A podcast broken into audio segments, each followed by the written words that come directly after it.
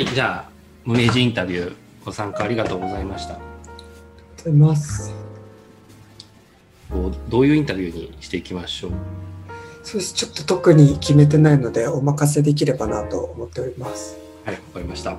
えっと、では、今何をされている方でしょうか？と今、仕事はマーケティング部兼エンジニアっていう、ちょっと異例な形で仕事をしているものになります。はい。そうですね。プライベートの方は最近ちょっとノートを始めたりだとか、サイト制作みたいなのをしたりとか、ちょっと周りの知り合いになんかテーマソング作ってもらったり、イラストを描いてもらったりみたいな、はい。ちょっとなんとなく面白そうだなって思うことを、うん。本当7月にやり始めたっていう形になります。なるほど。どんな話にしましょうか？そうですね。なんか話していて気になったところとかをちょっと質問していただけると嬉しいなって思ったんですが。はい。そうですね。上司とマーケが一緒っていうのはよくわからなかったんですけど。そうなんです。なんかざっくり言うとシステム系の仕事をやっていて、はうちの会社がそんなに IT が強くない会社なので、い。はい。じゃあそういうシステム部門とかがそんなに人数がいないっていうところで、自分が新卒で入ったんですけど、ちょっと周りよりパソコンが得意だったこともあって、ちょっと情報システム部に入りつつ、まあ半分上司で、半分はマーケティング部でデジタル推進官みたいな形で数字分析したりとか、なんかそういうことをやっていて、で、ちょっとずつ慣れてきたところで、ちょっとエンジニアみたいな、ちょっとプログラミングを書くみたいなのを未経験ながら始めているっていう形ですね。本当もうじゃあコーディング書く方なんですね。そうですね。なんでコーディング書いたりとか、マーケティングみたいなキャンペーン施策回したりとかはいしてるので、結構他社さんと話すると、すごい幅広く仕事されてますねとは言っていただけるんですけど。そうですね。まあでも今時のことは大体一通りやられてる感じですね。レーズで API 書いたり。あ、そううですね。別にこの話をしたいわけじゃないんですよね。はい。あ、はい、わかりました。そうですね。今、じゃあ、プライベート、個人で何をやられてるんですかね？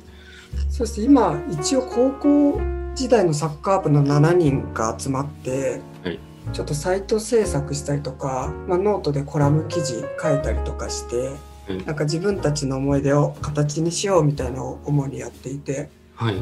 あとはなんか友達もコラム書いてるんで、そろそろ電子書籍化しようかなっていう話をしていて、はい。じゃあそうしたらなんか結構本格的にやりたいなってなって、はい。知り合いのフリーランスでやってるイラストレーターさんにちょっと電子書籍のなんか表紙のイラストお願いしたりとか、はい。まあ、友達にその7人のうちに動画制作とかできる人いるのでちょっと YouTube 撮ろうかみたいな感じではい。ちょそういうコンテンツの案を練ったりとか、ま。テーマソングとか作ったら面白いよねって話になってるので知り合いのシンガーソングライターにちょっと声をかけてはい。曲を一緒に作らないかみたいな話をしてそういう活動を7月頭から始めてちょっとできるところをいろいろやってるみたいな感じです。はい。思い出作りって何ですか？思い出の？そうですなんかもともと7人ではい旅行に行くただの友達だったんですけど、はい。なんか自分たちがやってることって、まあ、結構発信したら面白いところもあるんじゃないかっていう話になって、はい。まあ、学生時代だとやっぱ知識とかないとかあるんですけど社会人になって自分がサイト制作とかエンジニアリングやったりとか、はい。はい。まあ、はい。友達が結構文章を書く仕事したりとか、いまあ、今言った動画制作やる仕事とか結構専門的にできること増えたのでそういう学生でやりたかったけどできなかったところをちょっと形にしようみたいなのを今やってますね。具体的に言うとそうですね旅行行った内容を記事にしたりとかまあ日々の社会人でやってることをコラムにしたりとかはい。みたいのを今はやってます。なるほど。そうですね。ど、どんなことをされてるんですか？どんなこと？例えば、発信したら面白いんじゃないかっていうのを発信っていうのは、そうですね。なんで日々思うことを単純にノートに書いたりだとか、うんうん。まあ、7人で旅行行ったところを記事にしてちょっとサイトに載せたりとか、はい。ちょっと7人を紹介するホームページを作ってはいはいはいはい。なんかそこでメンバー紹介したりとかはい。をやってますね。で今後は電子書籍化とか動画作成して YouTube に出していくとかをやっていこうかなっていうのを考えてます。はいはい。ターゲットみたいのっていうのはかイメージされてるんですか？そうですね一応モブキャラクターっていう名前でやっていて、はいなんか自分たちがそんなに一軍なんか社会的に見て一軍とかウェイウェイしてる大学生ではなくて二軍だよねみたいな感じがあるのでなんかそういう二軍の中で楽しんでる形っていうのをコンテンツとして出すことによってなんか同じような人とか、まあはいはいはい。今25なんで社会人なりたてとか、まあ、大学生とかに面白がってもらえると嬉しいなとか思いつつ。発信してます。え？じゃあもうサイトはあるんですか？サイトを作ってますがちょっと個人情報を載せてるので今ちょっとテスト環境で一般公開はしてなくてああなるほどなるほど。そうもうちょっと練ってなんかお見せできる形になったらもう実際に一般公開してみようかなっていう段階です。はいはいはいはい。なるほどね。そうですね。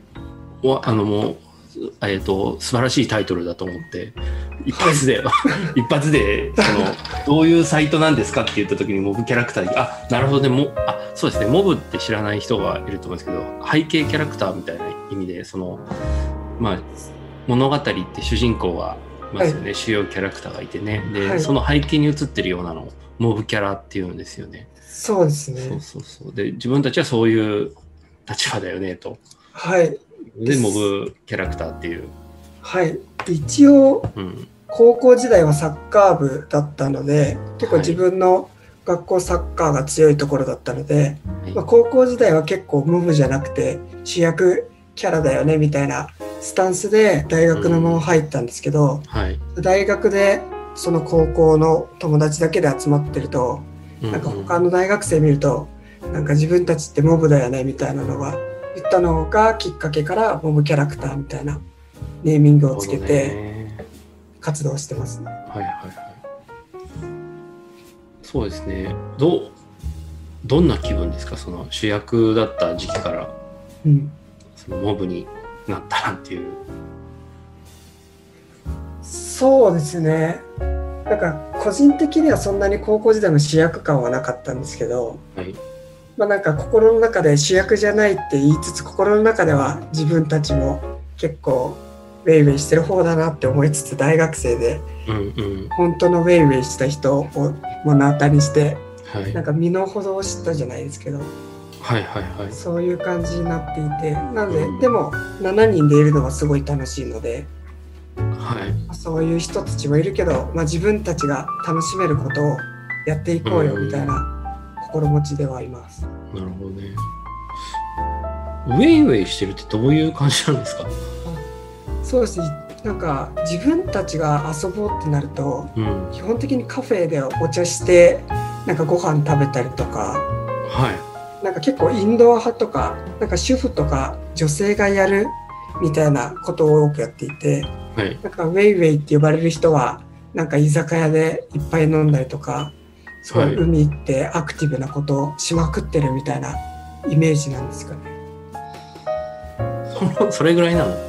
えなんか大学生、なんかタワマンに住んでる友達がいてそこでパーティーするとかとかそういうあれじゃなくて？ああそうです。なんかそこまではいかなくて？うん。なんか一般的に大学生が遊んでるだろうみたいなところが多分自分たち全然やってないなっていうのを実感して。大学生の時からカフェでみたいなのがあったあそうなんです。のはあそれはそうですね。う。んうんうん。なんか大学生の時もフットサルの企画運営とかしててうん。そういうのでカフェで遊んで遊んでるっていうか話すことが多かったんですけどなんか他の大学生の友達とか聞くとやっぱボーリングしたとかカラオケ週1で行ってるとかなんかそういうの聞くと全然違うなと思ったりとかまあでもそれはそのカラオケとかボーリングもそんなにウェイウェイしてる感じはしないですよ。あそうなんですね。居酒屋行ったりとか。はいはい。あとはなんかその7人が全員ゼミもサークルもほぼほぼやってないっていうのがあるので、あ、やらなくてよかったんだ。そうなんですよ。なんかそういう輪に馴染めなかったっていうのもあると思うんですけど、大学入って変わっちゃったの？みんな違う大学でしょ？あそうです。大体みんな違う大学ですね。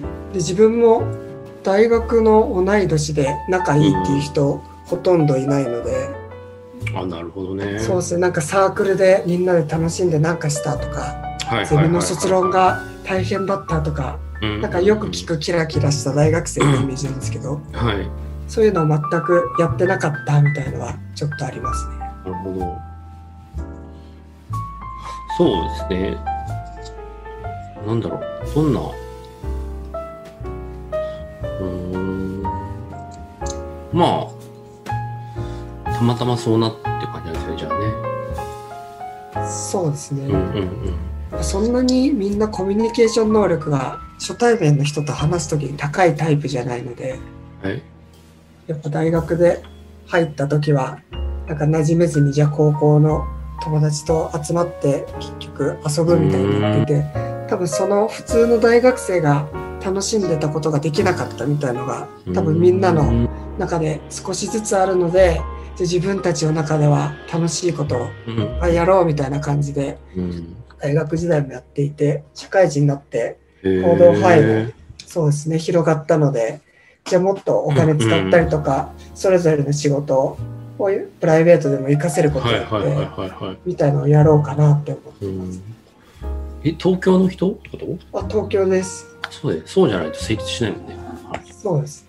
えー、なんだろうね。そのコミュニケーション、その、まあ、20代の人と話をするコミュニケーション能力の高い低いって一体何、何なの？何を指して言ってるそうですね、ここの定義で言うとう、んなんか見知らぬ人とか、はい。知らない環境に入った時にんすぐ馴染めるとか、うん。すごい大人数になった時でも結構ちゃんと喋れるとか、はい。っていうのが自分的にここでいうコミュニケーション能力だなと思っていて、うん結構モブキャラの人ってそうかなって思うんですけど内輪だといっぱい喋ってはい。結構ふざけたりもするんですけど、うんうんうん。じゃあちょっと知らない人と会った時とかはうん、はすごいよそよそしくなったりとかいはいすごい。静かになったりとかするので、うん。多分そういうところが結構メンバー全員あるのかなとは思ってます。うーん、なるほどね。そっか。うん。なるほど。そうですね。なんか、楽しそうでいいなとは思いますけどね。お話をお伺いしてて。そうですうんね、うんうん。なんか自分たちの中では楽しくやりつつうん、やっぱそういう一軍って呼ばれる人たちが普通にやってきたことのうん、憧れだったりとか、うん。まあ自分たちが大学生やってた時になんか想像してた大学生活となんかこれじゃない感って呼んでるんですけどはい。みたいのをちょっと感じながらちょっとそういうところにコンプレックスを持ってるかなっていうイメージですかね。うーん。なるほどね。例えば、はい。なんかインタビュー受けた人でその大学時代からもう全然そのインターンとかやったりしてて、はいそ。の人は大学卒業できなかったのかな、はい。インターンとかやっててその学生団体の活動とかもしててなんかもう履歴書みたいになってるね。はい。会社に勤めてますみたいな履歴書なんですよ、大学時代なんかそういうのが一軍みたいな動きなんですか？そうですね。一そういうインターンすごいやっててバリバリ活動してますもそうですし、それもやっぱりなんかチャラいって呼ばれるようなうん。なんか渋谷とかでうん。なんか買い物したりとか、うん。なんか SNS いっぱい上げるとかうん。なんか彼女いなんかいっぱいできてすごい楽しんでるとか、髪の毛金髪にするとか。うん。なんかそういう感じですかね。本当に東京の人？ちょっと待って。あそんなんじゃないでしょ？ょ東京出身なんですけどうん。住んでるところがみんな神奈川の県境に住んでいてうん。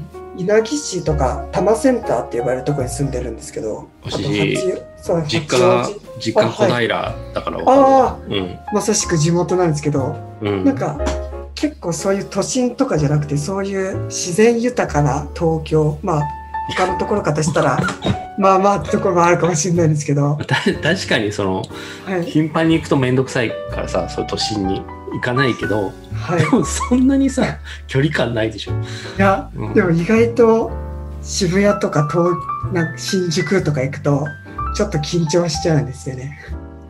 うー。んまあそうですね。あそこは東京じゃないですからね。あの辺り、はい、うん。とまあ、23区じゃないとやっぱね、そうですね。武蔵野市ぐらいだよね。うん。そうですね。23区渋谷、新宿、原宿、表参道とかで遊べる人が自分たちの中で一軍みたいな感じでいて、うん、うんやっぱ自分たちがそういうところに行くと、やっぱ落ち着いたカフェに入っちゃうとかはいはい。考えるとやっぱモブキャラだなっていうのは日々実感しますね。そう銀座とかどうなっちゃうの？そしたら。あもう銀座は怖くて行ったことないですね。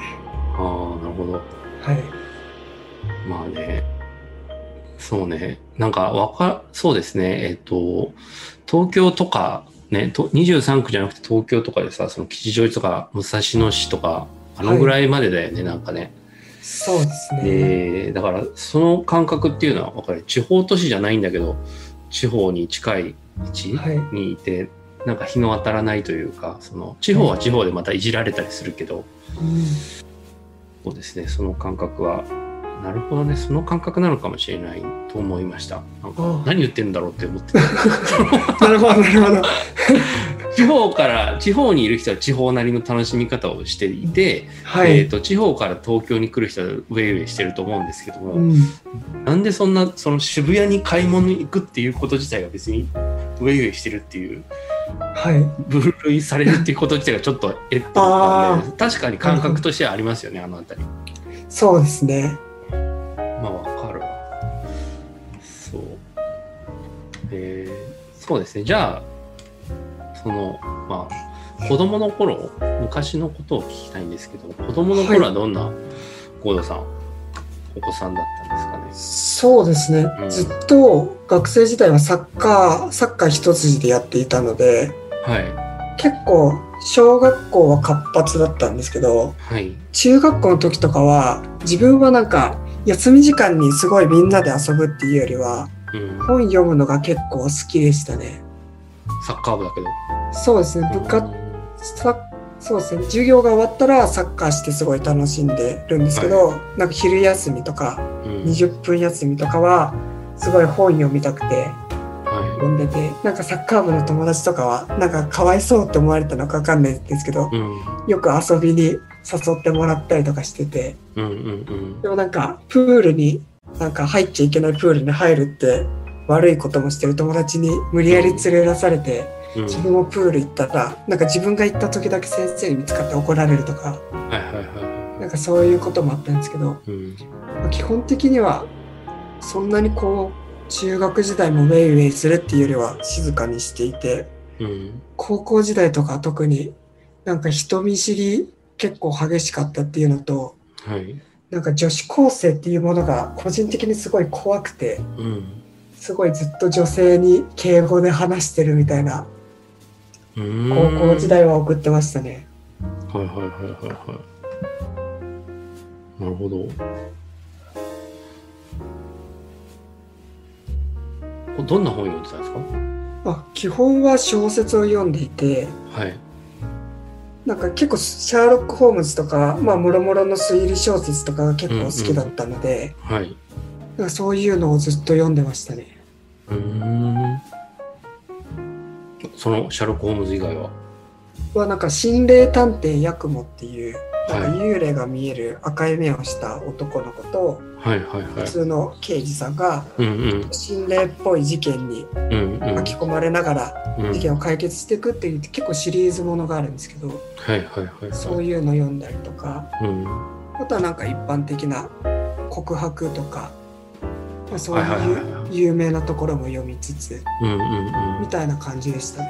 うんそうね自分のことをはい。のどんな人だと思います？ああ。でもやっぱ、普段静かなのに、サッカーの時は活発的ですごい声も出して、二面性のある人とか思われてるのかなとか思ったりとか、なるほど。高校は結構都立で強いサッカー部が強いみたいなところに行って結構勉強的なところはランクを落としていったのでうん。結構成績良かったりとかしたのではいはいはないんか真面目で静かででもサッカーやってる。なんかちょっと不思議な人って多分見られてたんじゃないかなとは思ってます。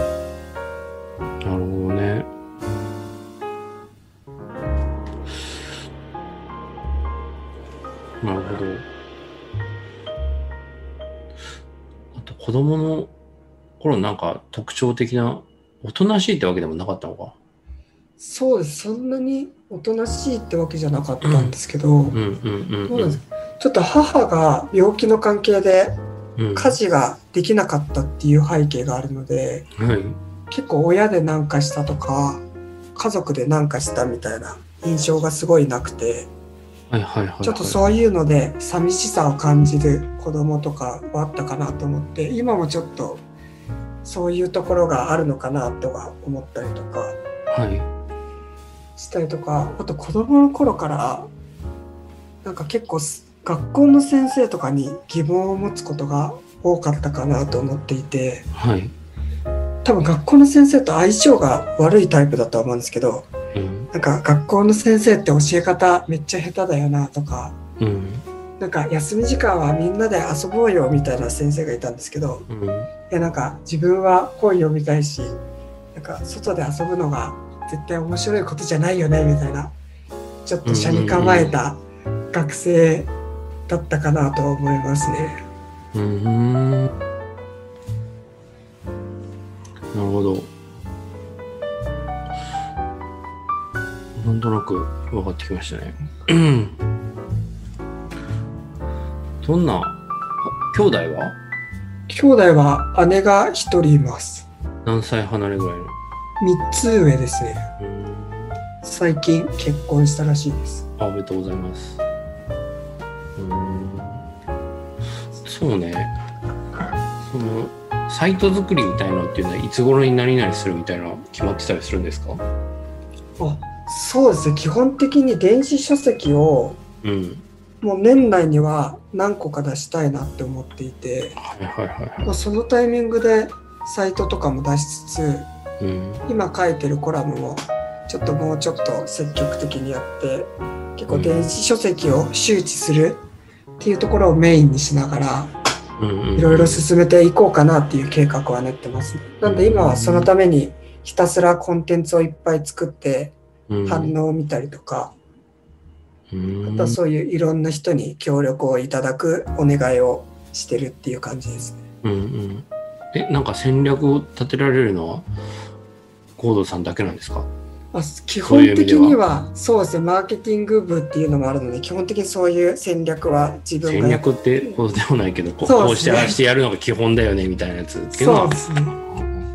たりとか、結構友達とその7人で旅行行く時もうんうん。ひ一人がなんか名古屋行きたいって話をして、はいはい。そしたら自分がもろもろの予約を取ってうん。あとは6人全員がやり行きたいところをめちゃめちゃ自分に言ってきてはい。自分がじゃあこのプランで旅行行こうって勝手に決めて旅行行くみたいな関係性ではあるので、うんうん結構自分がそういう仕切ってじゃないですけどうん。うん。やることは多いですね。うーん。まあ、そうだね。緩やかな中心みたいな感じなんだね。そうですね。なんか言い出しっぺではないんですけど、うんうん。なんか言い出しっぺが結構言って終わりみたいなタイプなので、はいはいはい。この人が結構小中高一緒で大学もずっと一緒にいる幼馴染みたいな人なんですけど、そういう人がなんか突拍子にやりたいことを言って、うん、なんかじゃあ自分がそれを実現できるようにいろいろもろもろやって、うん、でみんなのいろんな力を借りながら実現していくみたいな流れが結構多かったですね。なるほど。ちょっとあれですね、その、な、ちょっと会社の方に戻って、なんでジョーシスと、はい。うん、まあ、あの、マーケ部一緒になったんですかね。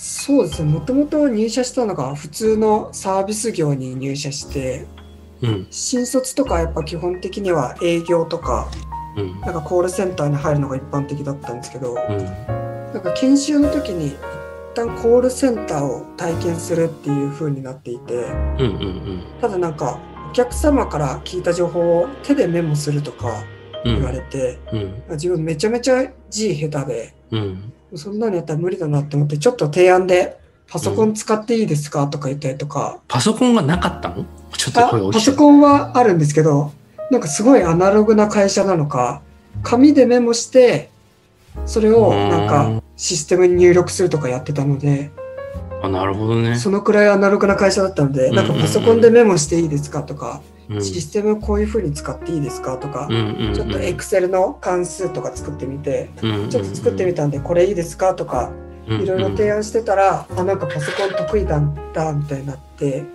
なるほどね。そうですね、結構マーケティング部とかって中途の人がやっぱ多くなっちゃうので、うん、やっぱそういう新人とか若手うん、みたいなところにそういう経験値とかもあった方がいいんじゃないかっていう会社の意向で、まあ、一番パソコンが得意そうだった自分が抜擢してもらったっていうのと。あとは言われたのは結構大学時代プレゼンテーションをすることが多かったりとか。うん、もう2年生からはもう後輩のプレゼンを見てアドバイスするみたいな立場をやってたので。うん、うん、うん。なんか体系的に物事を捉えるのがうん、得意みたいな感じでちょっと見ていただいて。うん、それも含めマーケティングと上司図の結構デジタル方面のところ中心に向いてるんじゃないかっていうので配属してもらったっていう感じです。え、その API 作れる人とかって会社に全然いなかったってこと？そうですね一応パートナー企業さんがいてああ、ちょくちょくててね。そう教えてもらったんですけどやっぱ社内内でできた方がいいよねっていう感じで結構無茶ぶりに近い感じで頼まれてなので結構土日も自学で勉強しながら本当に分かんないとこだけパートナーの会社さんにちょっとお時間もらってお話聞きながら。まあまあまあ、おでもゼロベースからは大変だよね。そうですね。全く。ほぼほぼ未経験で自力で覚えたね、結構基礎的なところがまだ分かってなくて結構実践ベースで書いてるのが多いのでたまにしっかり勉強した人と話をするとちょっと話ついていけない時はありますね。全然大丈夫ですよ。そんな 本当専門の人しかいなくなるから、あ、そそう領域は。うんうんうん、大丈夫です、大丈夫です。そういう機能があるっていうことを知ってること自体があ大ー切ですよ。ありがとうございます。あとはなんか、API って、API 知らない人もいるんだからさ。あそうですよね。うん。だって API 前提でシステムっていうか、そのマーケティングっていうか、その戦、その、構築しておかないと繋がんないじゃんっていう話になってきて。そうですね。うんうんうん。IT まさしく会社もちょっとずつ利益が出てきたので、うん。そういう IT 投資とかにもお金使えるねっていう結構フェーズに入ってきて。すごいじゃん。うん。そうねなので自分が結構 CDP とかデータ基盤をうん統合するプロジェクトマネージャーとかをちょっと任されていてうんうん。ちょっとそういう API の経験とか、まあ、新卒で入社したのでうんうん。結構現場も分かってるとかうんうんうん。そういうところで、まあ、そういう API も書きつつちょっとフロントエンドも作りつつ、うんうんうん。ちょっとビッグクエリとかなんかそういうところも勉強し始めなきゃなみたいな、え基盤は何を使うんですか？基本はビッグクエリですね。あー。基盤にしでも結て構はい。あれですね、このゼロから始めたのにはすごいですね。そうですね結構無茶ぶりが多くて、うん。本当最初はめちゃめちゃ苦労したんですけどはいレはールズがある程度書けるようになると他の言語とかも近い考え方が多いのでいうんうんうん。ちょっとそこの壁を乗り越えて今は他の言語に手を出してもそんなに困ることなく着手できてるっていうのがありますね。うんうんうんうん。サービス業なんでしょうっけ？そうです事業をして。はなるほどね。わ、はいかりましたへえじゃあ結構会社では活躍できていらっしゃるような気がするんですけそうですね。ど。うん。結構ニッチな仕事をしたりとか、うん。結構いい意味でも悪い意味でも自分しかできない仕事っていうのがちょっと増えてきてしまっているので、うんうんまあ、課題と思いつつ、自分の強みと思いつつ、うん。うん。で、まあ、評価的にも結構新卒同期で2番目に早く昇進とかもできているので、うんうんうん。まあ、しっかり評価もいただいてるかなとは思ってます。うんうんうん。へえ。いいですね。順調な気がしますけど。ありがとうございます。なんか、なんだろうね。な、何が好きな人なんですかね。ああ、そうですね。すごい抽象的な言い方をすると、うん。誰かがやりたいって言ったことをうん。実現するみたいな結構好きかもしれないですね。ああ、なるほどね。そうですね、旅行とかも名古屋行きたいって誰かが言ってくれたら、いや最高の名古屋旅行を作ってあげるとか、結構うちの会社って社長、副社長が夫妻で本当ゼロから作った会社なので。こう会社への思いが強いので、うんじゃあ社長とか、まあ、上司も含めこういうことがやりたいっていう強い思いがある人に対してじゃあ自分ができることでそういうのを実現させてあげたいなとかはいはいはいはでそれが実現してるとそういうやりたいって言った人が喜んでくれるのもそうですしい。うんなんかそういうので自分も嬉しいって感じるのでうん。結構そういうことをやるのが好きかもしれないですね。うーん。サッカーはポジションどこだったんですサッカーはボランチって言ってかはいはポジションのど真ん中でい。うん本当になんか役割的には全てのバランスを見てうんうん。なんか守備の人が勝手に上がっちゃったらそこの穴を埋めたりとかう、んうんうん。なんか相手のキーマンがいたらその人になんかいいプレーさせないようにするとか、うんうんうん。ちょっとボールの中継役をひたすらやってうんうんなんかマーケティングはボランチだって言われる記事があったんですけどうんうん。ひたすら走り回って本当泥臭いみたいなのを地味なところをずっとやり続けるみたいな仕事をしてました、うんうんうんサッカーでも。なるほどね。面白いですね。うーん。よかったですね。でもシステムっていうのは、最初はマーケだったんですか？話としては。そうですね基本マーケで、まあ、デジタル推進課だったので、そんなにがっつりシステムは触らないまでもちょっとは触るっていうのはあったんですけど、うん。結構まあ IT が弱い会社でもありなんかいろんな人にチャンスをくれる会社でもあるのでうん。まず SQL とか、うん。まあ、うちの会社使ってる RPA とかうん。ガスとかを、まあ、誰でも触れるチャンスはあってうん。うん。その中で、まあ、みんなやっぱ挫折するんですけど、うん。まあ、自分だけは食らいついて書けるようになったので、うん。うん。そういうところはなんかあったんじゃないかなとは思ってます。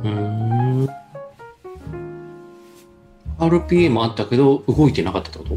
あ RPA そうつ一応一人だけ使える人がいてうんうん。結構その人がいろんな人にレクチャーとかしてたんですけど、うんうんうん。やっぱちょっと癖が強いツールであったのでうんうん。結構断念しちゃう人が多くて、はいはいはい。その中でも自分はまあ新卒だったのもあるかもしれないんですけど、うん。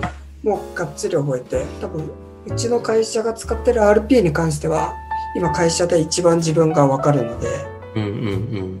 まあ、そういうところまでいけたっていうのも含めてそういうのがもろもろ評価していただいてなんかじゃあちょっとエンジニアで Rails 書いてみるみたいなもらって書いてみて、まあ結構辛かったんですけど頑張ったら結構アプリの裏側のちょっとした機能作れるようになったんで、うんじゃあ API 書いてみるってなって書いてみたらなんとかいけてみたいな。うんうんうん。結構そういう試しにやってみてを頑張ったら思ったよりできてうん。じゃあ次もうちょっとレベル高いことやってみるを繰り返して今に至るって感じです。うーん、すごいね。うん。なるほど。そうですね。そのサイト制作をするっていうのは、はい。誰が手を挙げたんですかね、最初に？これは本当自分のプライベートの趣味でうん。ワードプレスとかあとエレメンターっていうツールがあるので、うん。そういうのでサイトを作ってたっていうのが作り方の勉強をしていたっていうのがあって、はい。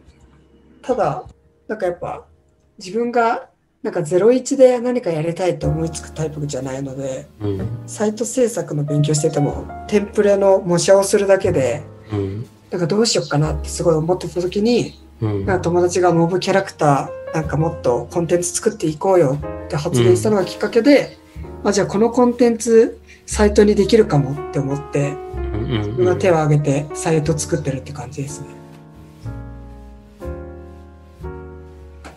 その言い出す人は7人中誰一人だけなの？あ基本的にはそうですねひ自分の小中高一緒の一人が言い出すことが多くてはいはいはい。今だともう一人違う人がいるんですけどもともと国語の先生やってて辞めてうん。普通に事務職やりつつノートのコラム書いてる人がうん。なんか最近社会人3年目になってうん。結構自分の中で余裕もできた時にうん。なんかいろんなことやりたいよねってなってうん。手挙げたやってみようよみたいに自分に言ってくれたって感じですね。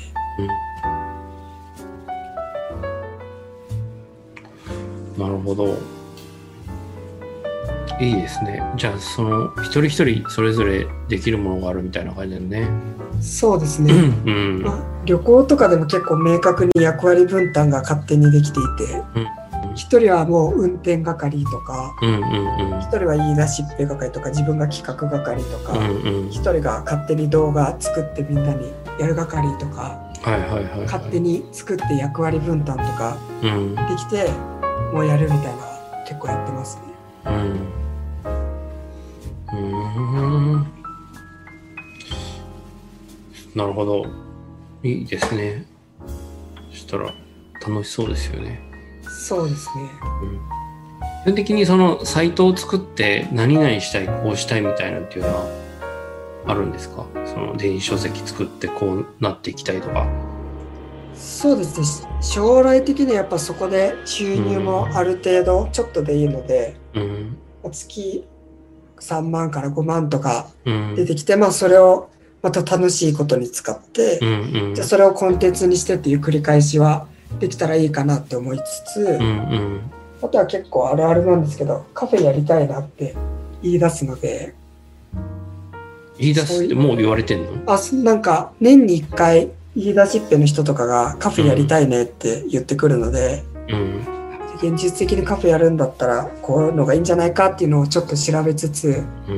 まあ、その資金ダメとかうん。にしたいなと思っていてうん。なんか自分はなんか賃貸だとやっぱしんどいなって思ってるのでうん。なんか一個店をしっかり一括で買い切れるくらいのうん。お金を貯めれるならやってもいいんじゃないかっていう話をしていて、なのでそういう資金ダメうん。かなってまあおじさんとかおじいちゃんになってやることなくなったらその貯めたお金でなんかちっちゃいお店買ってうん。なんか気ままにやるのもいいんじゃないとか、うん。まあ今の時代結構どこでも仕事できる時代なのでうん。まあ仕事しながら副業で、まあ、利益出なくてもいいんじゃないかレベルのカフェやるのはいいんじゃないかくらいなのは、まあ、おいおいできたら面白いのかなって思ってるくらいですかね。将来どうしたいっていうのはあります？その、まあ、このごめんなさい。今、自分の人生5年後、10年後？そうですね正直そこどうしようかなっていうのは結構迷ってるところはあっていう、うん。まあ個人的には、まあ、なんとなく全部一人でできる人にはなりたいなと思っていて、まうん。あ、そういう誰かがカフェ始めたいねって発言したらうんじゃあカフェ経営して、まあ、サイトとか作ったりとか裏側のシステム作って、うん。まあ、広告とかしてある程度集客が得られる、まあ、ちっちゃくていいんですけどみたいなレベルを一人でやりきれるうん。くらいになって、まあ、大学生とか、まあ、社会人とかでそういうやりたくてもできない人とちょっと協力してうん。一通りやってよかったねとか楽しいねとかえ？なんかなればいいかなみたいな感じですね。うん。でそれをなんか今結構そういうデータ基盤とか仕事で作ってるのではいはい。なんかそれがある程度できるようになってうんじゃあインフラ、バックエンド、フロントエンド、ホームページうんうんできるようになってマーケティングちょっと勉強した。うんあとはどうしよっかなっていうのを今結構さ5年後詰まりそうだなって思ってちょっと考えてます。ああ詰まりそうっていうのは？なんかある程度自分のやりたいことができきった時になんか自分の中でなんかどういう人になりたいんだろうみたいのがなくなっちゃわないかなああちょっと思って。まあ次はちょっとハードル高いけど、まあ、AI そうですね。ああなるほあと IoT どはい。あと VR ですね。うーん AI はマジ。あれだけど、はい。IoT はできるよ。あそうなんですね。IoT ってだから例えばセンサはい。ー置くだけだからセンサーってセンサーからデータ飛ばしてくるだけだから。ああなるほどなるほど。全然 API だからえっ、と湿度を測る温度を測るセンサーをどっか適当なところに置いておくだけだからあれは。はい。でカメラを置いてカメラの物体検知うんそうするとここに物があるっていうのが分かるじゃん、はい。はい。でそれをデータベースに入れちゃうってこと。へえなるあほど。となんかあとスマートマットとか商品名だけど例えば小さいものを置いてあだからさ、例えばそこに物があるかどうかっていうのをどう検知するかはい。っていう話の中で、えっと、例えば重量を測るってことで物がはい。測るのは、えっと、そこに置く場所物を決めてね。はい。いうのができるでしょ。あとはカメラだよねやっぱね。カメラで見てこれはリンゴが置いてある。リンゴが何個置いてあるっていうのを数えさせる、はい。Google うん？その Google うん？なんだ。Google フォトがなんか終わったっぽいじゃん。なんかその一通りのさ実験が。そうです。ねだからもうリンゴが何個あるって数えられる状況じゃない？はい、Google のコグニティブなんていうか私わかんないんだけどうんそこに上げてこの画像を持っていってでリンゴはいくつだっていうクエリ送ってうん。戻ってくるってこと？要するに。はいはいなるほどなるほど。うん。そうですまさしくうちの会社でも、結構5年後とかにそういうの使えるといいねっていう、まあ、準備を始めていて結構サービス業なので、なんかカメラとかを首にかけて、そこで実際の映像をそういうのが検知してなんか適切なアドバイスをそのサービス業をしてる人に教えてあげるみたいな。人対人のサービスなんですか？そうですね。とか結構お掃除とかもするサービスなのでうんうんうん。なんかこういうところはなんか映像を検知してここはこういうふうにお掃除するとうまくいきますよとか。そうねなんかビフォーアフター撮らせてここがちゃんとなってないとかっていうのが出るかどうかだよね、そうですね。なるほど。確かにそういうのは。IoT よりのやつは全然いける。うん。VR はあんま関係なさそうな気がするけどまあ VR も出てくるでしょう。そのあたりはあれだね。ね。うん。あとは今パッと思いついたのはもともと大学時代とかでも人に何か教えるとかはいサポートするっていうのは結構好きでやってたので、うん。まあ、そういうコーチングとかあメンターみたいな近いところも、うん。まあ、おいおいは仕事にしていけるとなんか楽しいんじゃないかなって、うん。今ちょっとお話しさせていただきながら思いました。うん。そうですね。コーチングもすごい、コーチング、しか仕事で言ったらコーチングの人がインタビュー結構多いですね。あそうなんですね。4人ぐらいやったかな。えー、割と、やっぱまあ、個人事業主で増えてきてはいると思うんですよ。はい。そう。カウンセラーよりもまあコーチング、コーチの方がうん多いかな。うんうん まあいいですよね。あの、その、そうですね。正解がその人の中にないみたいな。コーチングなんだっけ？カウンセリング、コーチング、ティーチング、あともうもう一つだった気がするけど、あるんですよね。その、はい。その、ティーチングっていうのは答えが自分が持ってて相手に教えるっていうやつなんですよね。うん。なんかそういう違いが確かあって。ちょっとごめんなさい。え明らかにちょっと 微熱があってぼーっとしてて。そうそう。ココーチングコンサルティング。ティーチング。あセラピーかな？はい。コーチングカウンセリングえなんか出てこない？検索すると。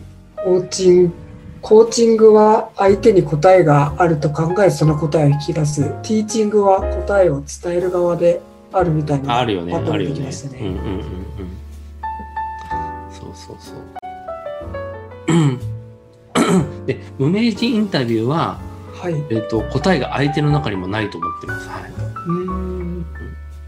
そんなバカなって思うよ。これ答えが相手の中にあるわけないじゃん。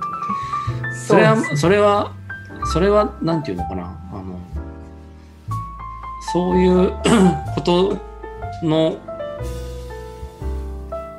これなんかコーチングの話になっちゃうけど、それははい別に間違ってるわけじゃない。自己実現させるとかになったら、やっぱ自分のやりたいことは何だろうっていううんことをやるし、で、それで満足感が得られるんだけど、名人インタビューって別にお金もらってるわけでもないし、うん。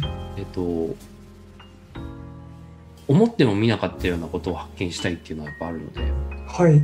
あ例えばコーチングやりたいかもしれないっていうのは想像してなかったことじゃん。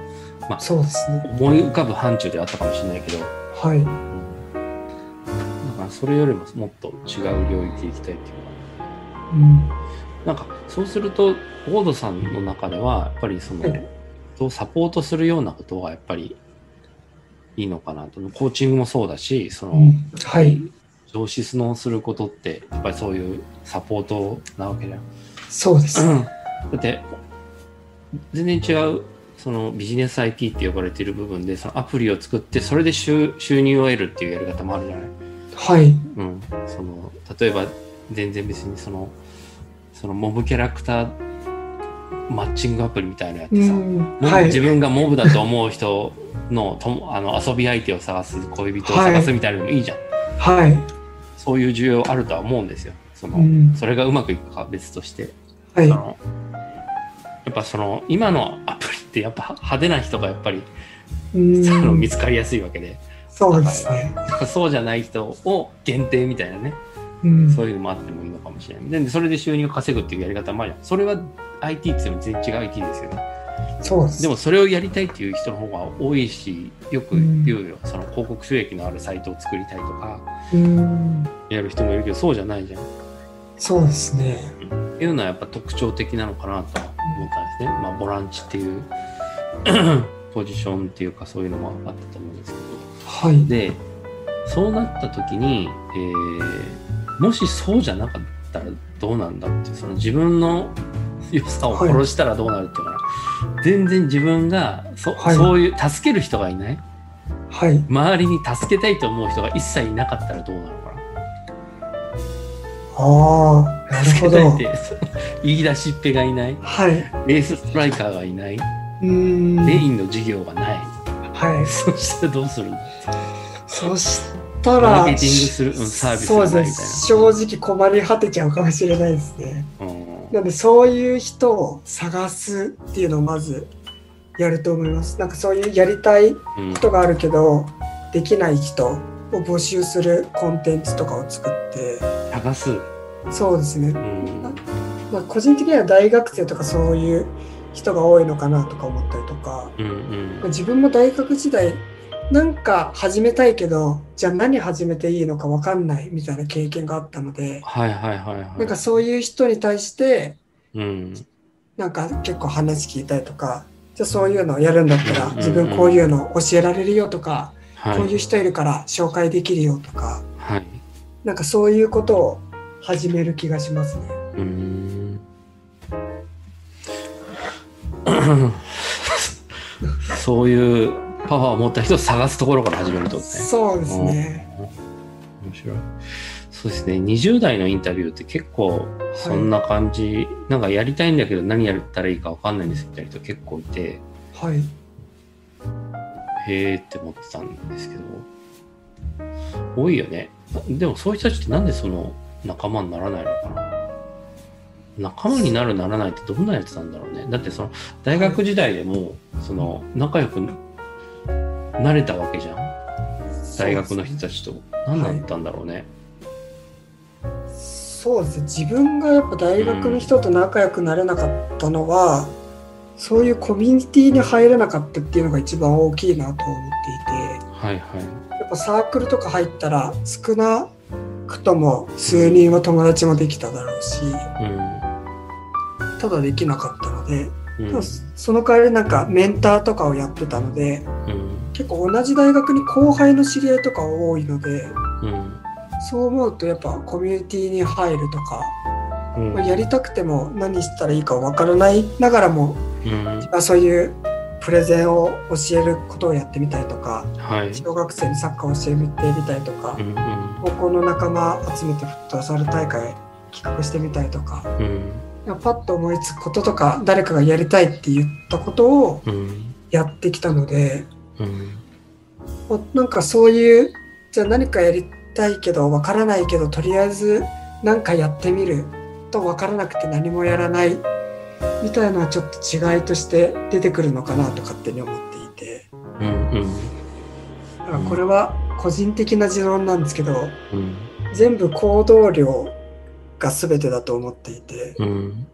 なんかネガティブにいい悪いがあったりとかポジティブにいい悪いがあると思っていてうんその違いってなんか行動するかしないかだと思ってい個人的には思っていて、うんなんか悪いネガティブってなんか悪いことを考えて何もしない人だと思っていて、うんでいいネガティブっていうのはなんかリスクヘッジとかうん。ここってちょっとリスク高いからちょっとセキュリティ強めようみたいな行動をする人かなと思って。逆に悪いポジティブはなんかいけるっしょって言ってうんそういうリスクヘッジをし行動しないっていう。でいいポジティブはなんかいけるからとりあえずやってみようよって思う人。うんうん。みたいな定義があるので。うん。なんか悩んだらとりあえず何でもいいからやってみる、うん。行動してみるっていうのはなんか大学生とかは特にうん何しても許される立場って勝手に思ってるので、はいはいはいはいなんかそこはなんか自分がちょっとだけうまくいってるところの理理由かなと思います。仕事とかも、うん RPA とかやる人とやらない人って同じ機会もらっても出ていて。うんうん。自分は多分ひたすら時間をかけてやったからできただけなのでうんうん。なんか才能があったとかでもないので。うん。なんかそこは周りの人とかを見るとちょっと自分が違ったちょっと良いところなのかなとは感最近思いますね。なるほどねいやいろんな25歳はい、いろんな25歳がいるなって思ってね、う、うんん、そうなんですね。一浪二流でまだ学大学生の人がいたからあああ、記事ちょっと読みました。読んだ？はい。あれ音声か？あれもそうそうそうあ、そうです。4世です。そうそうですね彼はまだ全然学生でふにゃふにゃしてたから、大丈夫かなって思ってそうです。自分は個人的にはどんな大学高校でもいいのでうん。早く卒業して社会人になった方がいいとは思っていたんですけどうん。逆に今言った言い出しっぺの友達とかはうん。大学卒業してなんか就活してたらやりたいことじゃないって感じて、もう一回専門学校に通い直したので、うん。うん。そういうのもありかなとは思いますね。ありだけどだってサークルで遊んでて2年いただけだからね彼は、そうですね。居心地がいいからっつって、うん。なるほど、なるほど。そうですよね。うん。それはちょっと、まあ人それぞれですが。やりたいことがあったんじゃなくて別に。うん。サークルで先輩面されサークルで先輩面するのが気持ちよかったからそこに行ったっていうだけだから、その全なるほどなる然ほど。あれですよ。うん。そうだねどんな30代っていうかどんな年の取り方をしたいとかっていうのはイメージはい抱きながら生きてるものなんですか？小あ本さんは。うんそうですね。すごい、なんか自分の中でこういう人がかっこいいとかはあって、はい。一番思うのは人の人生をいい方向に導ける人ってめちゃめちゃかっこいいなっていうのは思ってますね。はいはい、なるほど。うんなんか大学時代なんかモテたいなって思ってて。うんでその中でじゃあモテるにはかっこいい人だろうなって思ってうん。自分の中でかっこいい人って何なんだろうってひたすらいろんな人と会い続けたんですけどうん。やっぱなんか恩師って呼ばれる人ってすごいかっこいいなって思って、はい恩師って言われる。自分の恩師はこういう人ですって言われる。うん立場の人ってすごいかっこいいなって思って。うん。なんか成功してる人ってな結局偶然この人と出会って変わりましたみたいな言う人がほとんどで。ああはいはいはいはいはい。なんかそしたらその人に会えない人ってすごい運ゲーで負けたみたいな感じでもったいないなってすごい思っていてなんか自分も高校時代、まあ、すごいいい先生とかコーチだったんですけどえ自分と相性が合わなくてあんまコーチに恵まれなかったなっていうイメージもあるので、うん。じゃあなんか自分も少しでもそういう人になってうん。で自分みたいに馬が合わないなんか普通、うん。一般的な学校の先生と相性が合わないタイプの人うん。にもなんかいい人生を歩んでもらいたいじゃないですけど、うんうんみたいな人になりたいなっていうのはありますね。とまあ自分がモブキャラっていうちょっとコンプレックスもあるので、はいはいはい。そういうなんか近い人うん。とかにも、まあ、モブキャラなりにもこうやれば楽しめるんだよみたういな、んうん。無理して大学でウェイウェイとか渋谷で遊ばなくてもこうやれば楽しめるよみたいな。うんうん。ところをなんか30代でもそんなこ面白いことやりながら、はいはい。そういうスキルもありながらうんうん実現できる人になってたらかっこいいし面白いなとは思いましたね。うん。なるほど。あれは、あの、そうだね。その、目立ちたくない？モブキャラクターはやめたいの？どういう、あれいや個人的にはうん、やめたくないなっていうのが結論で。遊びで言ってるだけじゃないの？別にた大して気にもしてないような気がするんだけど、それはどういう感じだそうですね特にモブキャラクそもそもモブキャラクターが悪いっていう風な認識がないのでうん単純なポジションとかうん。うん。っていう立場なだけだとは思ってるんですうけど、んうん。まあただ一軍と呼ばれる人はすごいな、自分は下だなっていうコンプレックスはちょっと持ちつつ、うん。まあ、でも自分がモブキャラクターであることに全く不満はないのでうん。別になんかそんなめちゃめちゃ目立ちたいとかではないですねあんまり人前で立つのも好きじゃないので、うん。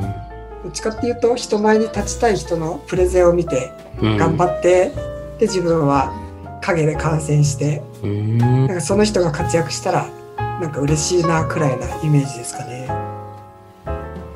なんか年を取ってくると、その別にこの人がやってる前の段階で、えっ、と、な誰かがその何かを作ってるっていうのがわかるわけですよね。はい、その時に、だから、あの、特にこの人はすごいとは思わないっていうのかな。うんうん、いや、ものすごい人はいるけど、それは本当一握りで、なんていうのかな。この人がこうして、ここに来てプレゼンをしてる前には、そのいろんな人のはい、手助けがあったりするわけだから、その人が一人で全部やってるわけではないよね。まあ、うんそういうふうなものっていうのは、なんていうのかな。その結局、その全員、関わってきた人全員を覚えられるわけにはいかないから、はい、一人だけ目立たせてるだけであって、マーケティング的に、本当に。うん、そうですね。だからそんなに、あれで、で、多分気にしてないんだろうなと思ってたから、はい、はい。そうだよね。なんだろうね、それはね。まあ、それが有名無名とかにもなると思うんだけどね。うん。なんか個人的に思ってるのが、なんか才能がある人を活躍できるようにするっていうのってあんまり自分が思う指導者として、まあ、優秀ではあるんですけど、うん、本当にすごいのって思うのは個人的に思っていて。うん、自分がやるコーチングとかうん、指導者っていう立場になったらなんか才能をうまく引き出せない人とかうん、自分なりには頑張ってるんだけどうん。限界が来ちゃってる人になんか方向性とかを示せる人の方がなんか優れた人の人生をいい導いいい方向に導く人だと思ってるので。ね。そう、私考え、うんと、環境と才能の話はい。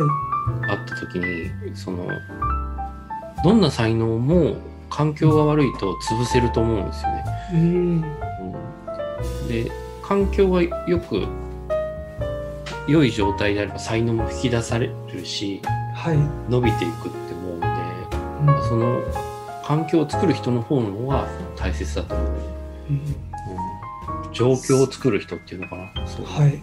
環境だけど、そうですね。まさしくそういう状況を作れる人はいいなと思ってるとか。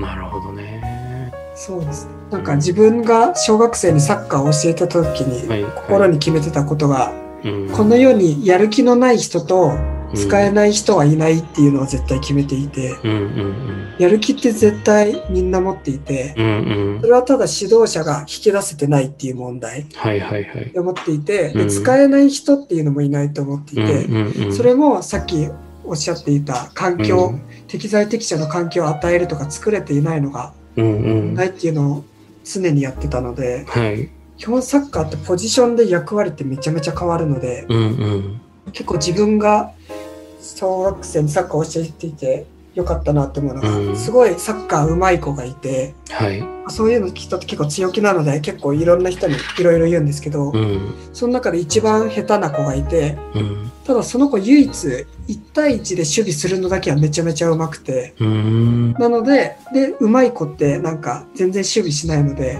うん。その上手い子をサポートする守備っていう役割を与えたらうん。めちゃめちゃ活躍してくれてうんめちゃめちゃ上手い人ががダメなところをなんかそのチームの中一番下手って呼ばれてた子がカバーするみたいなのをやってた時にやっぱ人って環境だなとか指導者のセンスってめちゃめちゃ大事だなっていうのはすごい実感したので。面白いね。そうね、まあ、ここの場合ポジションってことだけどね、ん。そうです。環境はね、結構大学でプレゼン教える時とかにも結構役割とかでまあ喋る人が得意な人もいればパワポ作る人が得意な人もいれば文章作る人も得意な人がいればみたいなチーム活動を見てきたのでうん。やっぱ常にそういうやる気のない人と使えない人はいないっていう気持ちは忘れないように人と接するようにはしてますね。ありがとうございます。そしたら最後に言い残したことがあればお伺いしています。あそうですね。一応このモブキャラクターの中でコンセプトにしてることがあってより面白い方へより感情が動くことをやろうっていうコンセプトではい。常にやってるので、まあ、今これからこういう人になりたいなっていうのはあったんですけど、うん。まあ、常にそういう面白いとか感情が動くことっていうのをどんどんチャレンジしていける人になっていきたいなっていうのはちょっと思ったしちょっと話インタビューさせていただいてコーチングとかすごい面白いなって思ったので、うん。ちょっと専門的な知識プラスそういうコーチング的な知識も勉強してみようかなと思いました。はい。ありがとうございました。あはい、ありがとうございました